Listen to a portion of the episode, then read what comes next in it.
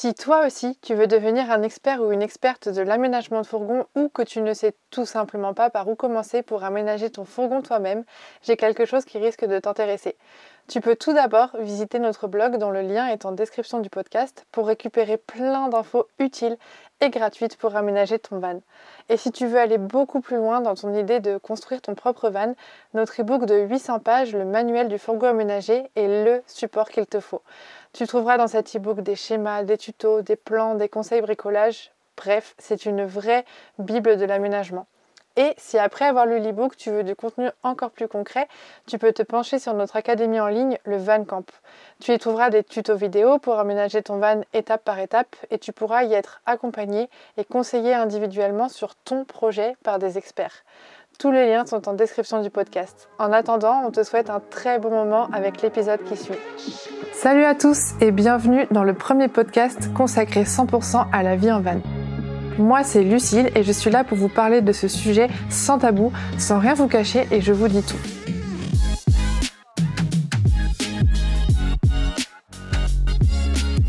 Ma mission, c'est vraiment de vous expliquer à quoi ressemble la vie en van telle qu'on la connaît nous. Je vous transmets un peu ce que nous on a vécu pour que vous sachiez dans quoi vous vous lancez et vous donner aussi nos petits tips et nos petits conseils pour vous accompagner.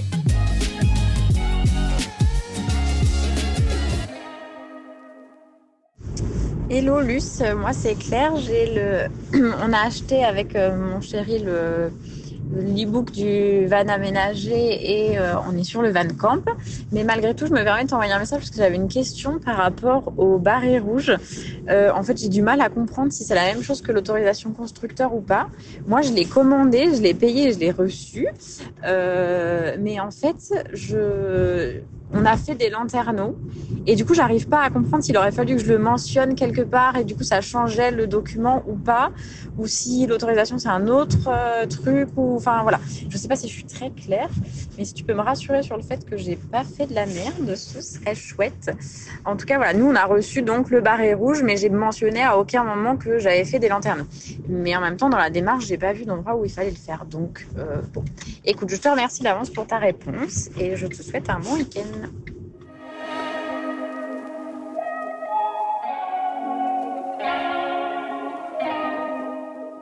Salut Claire, bah du coup tu as très bien fait de me poser la question parce que c'est vrai que c'est deux choses totalement différentes. C'est deux pièces vraiment distinctes en fait, elles ont c'est vraiment très simple. Il n'y a rien de compliqué quand je vais te l'expliquer, tu vas dire "Ah, c'est juste ça." en gros, tu as deux choses, donc d'une part le barré rouge et d'une part l'autorisation constructeur.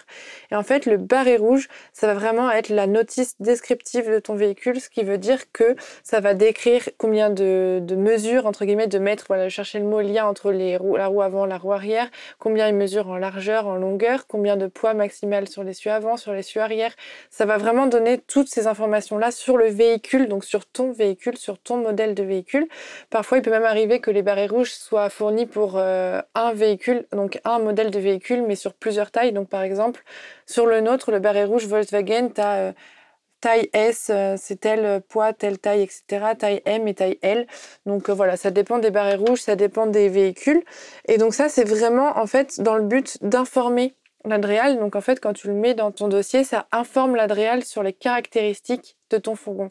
Ce qui veut dire que ça va leur servir à vérifier que ta répartition des charges est bonne.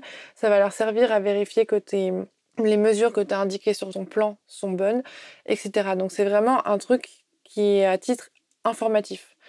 Ensuite, tu as de l'autre côté l'autorisation constructeur. Donc des fois, ça peut être fait chez certaines marques en fait de véhicules. Les deux peuvent être demandés en même temps. Euh, donc tu peux cocher en fait autorisation constructeur et barré rouge. Sauf que si tu coches les deux, en fait, à un moment, tu auras pour l'autorisation constructeur une partie à remplir ou alors un, fichier que tu auras écrit en PDF ou en, Word euh, sur lequel tu décris tes aménagements à joindre. Donc ça dépend vraiment de, ce que tu vas faire. Donc en gros, pour l'autorisation constructeur, c'est là que tu vas indiquer les lanterneaux que tu vas mettre, où est-ce qu'ils vont être, les baies, les ouvertures, où est-ce que tu vas découper ta carrosserie, éventuellement quel poids tu comptes mettre dans ton van on sait jamais, ça peut être toujours un plus. Tu peux éventuellement aussi leur demander pour la cloison de séparation si tu l'enlèves. C'est toujours bien, même si c'est quasiment sûr à 100% qu'ils te disent oui, c'est toujours bien d'avoir une preuve écrite. Enfin, moi je pars du principe que plus t'en dis et mieux c'est parce que du coup, s'ils te disent oui, ça te protège sur vraiment beaucoup de points. Donc, en gros, l'autorisation constructeur, c'est vraiment une démarche de demande d'autorisation. Est-ce que euh, je peux faire ça? Et là, eux, ils te répondent oui ou non. Et du coup, le fait qu'ils te disent oui, ça permet à l'Adréal de, elle, se couvrir, entre guillemets, pour, euh, voilà, le, constructeur du véhicule a dit oui, c'est autorisé, donc c'est bon, on peut continuer la, démarche. Donc, je peux pas te dire là comme ça un prix euh, que ça peut coûter. Ça dépend vraiment des fabricants et des constructeurs. Euh, ça peut être très cher comme un prix très raisonnable. Ça peut être l'un gratuit, l'autre payant. Enfin, ça dépend vraiment. C'est complètement au bon vouloir du constructeur.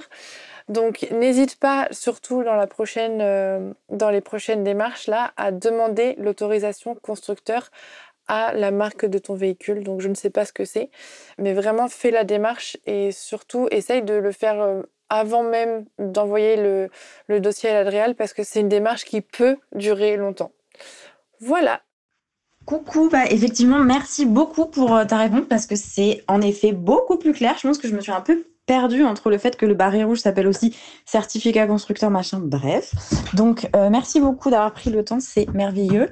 Euh, ce qu'il est moins, c'est que donc on a déjà commandé le barré rouge, nous on a un, vieux master.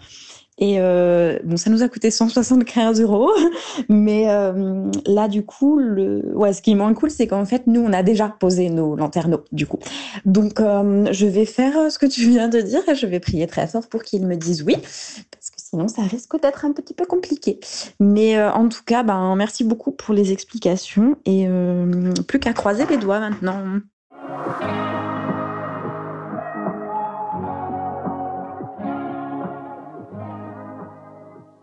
Je rajoute une petite note pour celles et ceux qui sont en pleine homologation. Sachez que dans le dossier d'homologation, il y a plusieurs pièces jointes à fournir à l'Adréal, dont deux qui sont assez longues à obtenir en fonction des constructeurs, qui sont donc ce que je viens de dire, le barré rouge et l'autorisation constructeur. Pensez à bien faire la demande dès que vous avez le véhicule. Donc ça veut dire que vous avez acheté votre, euh, je sais pas, votre Fiat euh, Ducato, il est garé chez vous, prenez déjà le réflexe d'envoyer directement une demande de barré rouge. Après, si vous voulez demander en même temps l'autorisation constructeur, pourquoi pas? Mais dans ce cas-là, il faudra vraiment que vous soyez sûr, sûr, sûr de vos aménagements et de ce que vous allez installer et des baies ou des lanterneaux que vous allez installer. Si vous êtes sûr des emplacements, ils ne demandent pas de photos. Le but, normalement, quand on demande une autorisation constructeur, c'est vraiment de demander l'autorisation s'ils sont d'accord avant de faire. Sauf que bon, dans la plupart des cas, on connaît un peu les, cas dans lesquels ils vont dire oui et les cas dans lesquels ils vont dire non. Les cas dans lesquels ils vont dire oui, ça va être si la baie elle est installée sur de la tôle, donc elle ne coupe aucun renfort structurel. Ça va être euh, le fait que l'aménagement ne dépassera pas le poids maximal autorisé, évidemment. Euh, la cloison de séparation, ils vont dire oui si jamais elle ne constitue pas un renfort structurel et une structure particulière du véhicule, donc qui va servir à garantir la structure globale du véhicule. En général, c'est vraiment rarissime ce genre de modèle. On peut quasiment l'enlever sur tous les modèles, la, cloison de séparation. Mais en gros, l'idée voilà, de l'autorisation constructeur, c'est de demander l'autorisation avant de faire. Il y en a beaucoup qui le font après parce que de toute manière, ils ont respecté les règles, ils connaissent les règles que je viens juste de donner et ils savent que le constructeur dira oui quoi qu'il arrive. Attention parce qu'en ce moment, avec Renault, il y a beaucoup de problèmes ils souhaitent, ils imposent que euh, la baie et les lanterneaux et les ouvertures soient installés par des carrossiers professionnels avec du coup une certification pour pouvoir donner l'autorisation. Donc renseignez-vous bien. On a écrit tout ça dans l'e-book, dans le blog, etc. Dans le Van Camp, on le répète beaucoup. Si vous avez un Renault Master, les... enfin un Renault tout court, pardon, les démarches seront peut-être un peu plus fastidieuses et un peu plus longues et vous pourrez peut-être pas vous lancer dans la découpe tout seul ou en tout cas il faudra avoir une certification à un moment ou à un autre d'un professionnel comme quoi ça a été bien fait. Donc c'est vraiment des démarches qui sont un peu plus longues.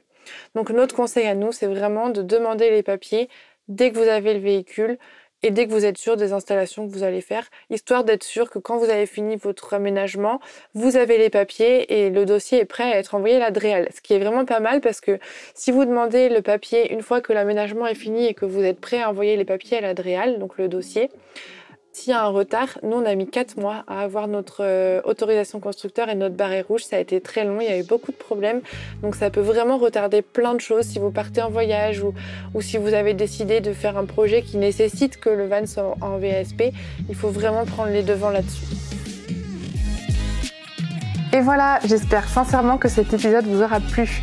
Si mon podcast vous a aidé à avancer dans votre projet d'une quelconque manière, je compte sur vous pour le noter avec 5 étoiles et pour le partager à vos proches.